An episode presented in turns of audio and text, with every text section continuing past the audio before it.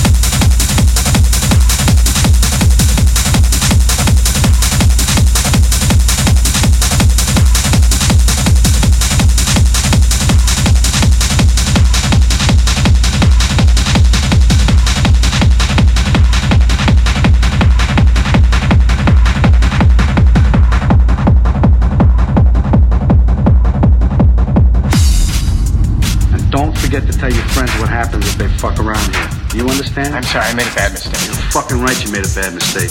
Because if you come back here, we catch either one, we're gonna break your fucking heads and you won't walk out of here. You see that fucking saw? We're gonna use it. You don't fuck around in this place.